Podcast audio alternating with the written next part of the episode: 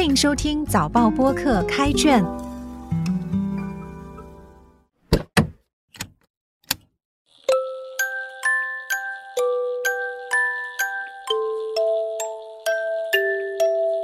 我是联合早报数码内容记者黎康，让我们一起走入新加坡文学的世界。今天分享一首诗《在海边放一张床》，作者若尔诺尔。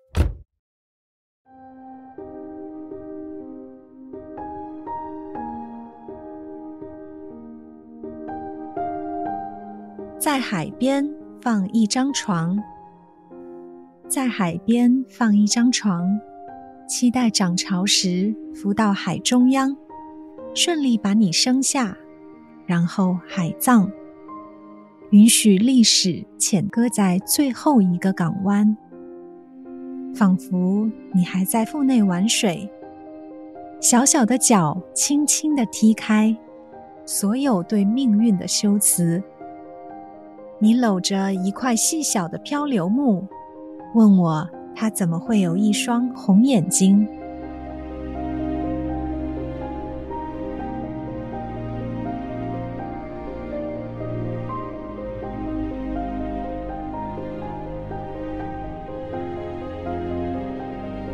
我确信那浪花是你多形体的玩具，哗啦哗啦的试探子宫的弹性。拉紧及放松，然后又赶紧勒住，势必把焦距放到来生，你才甘愿标记亲情的刻度，展开一个光年以外的笑容。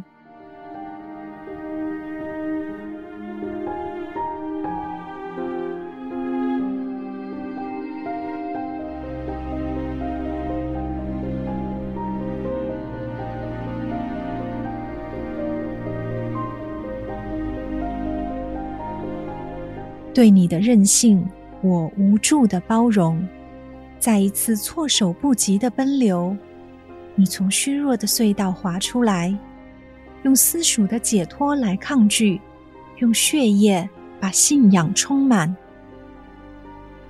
终于，你乖巧的回到梦里，说要在海边放一张床，要我和小熊陪你数星星，还要妈咪在月圆之夜。别忘记给你放纸船。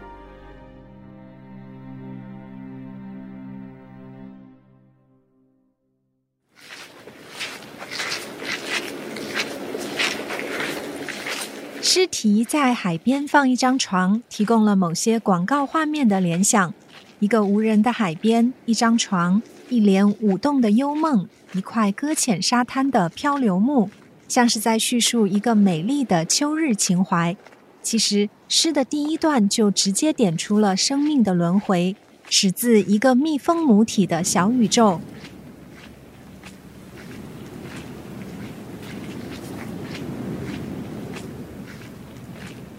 这是一个为母者一次无以为继的心灵触痛。我们在第二段的诗句之间，却看到了怀孕的喜悦，如这句：“我确信那浪花是你多形体的玩具。”哗啦哗啦的试探子宫的弹性，是少见的形象化的隐喻。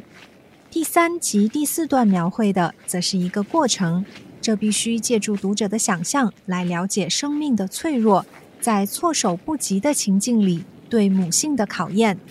因信仰而包容了所有的缺憾，潜伏在文字背后的是难以言表的惋惜及愧疚。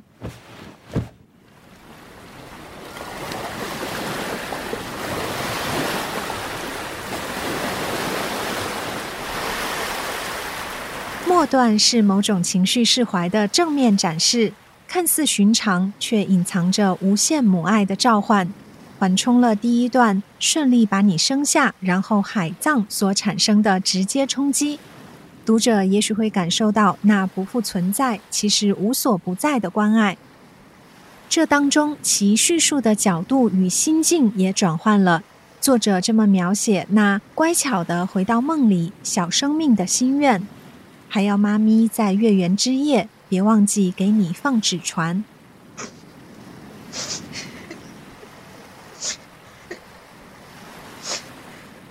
他也许会在某个秋夜里，像那首童谣《小白船》里的情景，渡过那条银河水，走向云彩国。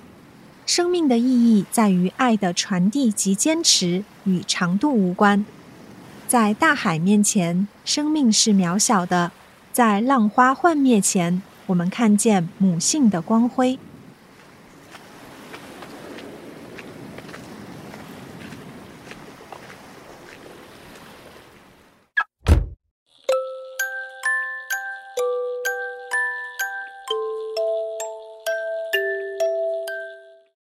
开卷每逢星期四傍晚六点更新，节目中的作品可以在联合早报找到。